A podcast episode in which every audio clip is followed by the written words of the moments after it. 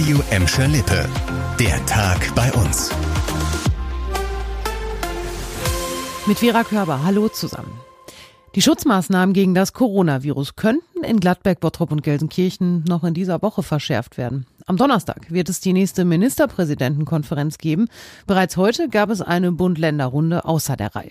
NRW-Ministerpräsident Hendrik Wüst hat sich nach dem Treffen darüber geäußert, was geplant ist. Dabei geht es unter anderem um umfangreiche Kontaktbeschränkungen für ungeimpfte, um deutliche Reduktionen bei Großveranstaltungen, um eine Ausweitung von 2G um die kurzfristige Umsetzung der einrichtungsbezogenen Impfpflicht und um die Vorbereitung einer allgemeinen Impfpflicht. Als sicher gilt bereits, dass die Maskenpflicht im Unterricht an den Schulen bei uns wieder eingeführt wird.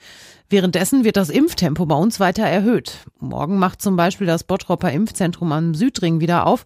Im Knappschaftskrankenhaus in Bottrop könnt ihr euch ab Donnerstag die Boosterimpfung abholen. Ja, und trotz Corona-Krise spüren die Handwerksbetriebe bei uns einen Aufschwung. Die Rückschläge durch die Pandemie wurden im ersten Halbjahr teilweise aufgefangen. Das ist ein Ergebnis der Konjunkturumfrage der Handwerkskammer für den Herbst. Demnach meldet fast die Hälfte der befragten Betriebe gute Geschäfte. Damit setzt sich die wirtschaftliche Erholung nach dem Lockdown im Frühjahr fort. Auf den Winter blicken viele Unternehmen weniger positiv. Lieferengpässe und steigende Infektionszahlen sorgen dafür Unsicherheit. Und auch für viele Kunden gibt es schlechte Nachrichten. Fast jeder zweite Betrieb musste seine Preise erhöhen wegen gestiegener Kosten für Rohstoffe und Energie. Der Arbeitsmarkt in Gladbeck, Bottrop und Gelsenkirchen entwickelt sich weiter in die richtige Richtung. In allen drei Städten ist die Zahl der Arbeitslosen im November gesunken. Insgesamt waren im November gut 26.620 Menschen bei uns auf der Suche nach einem Job. Das waren rund 600 weniger als noch im Oktober. Dennoch könne dies nicht darüber hinwegtäuschen, dass es nach wie vor in vielen Unternehmen Schwierigkeiten gibt, Stellen zu besetzen, so der Leiter der Arbeitsagentur in Gelsenkirchen.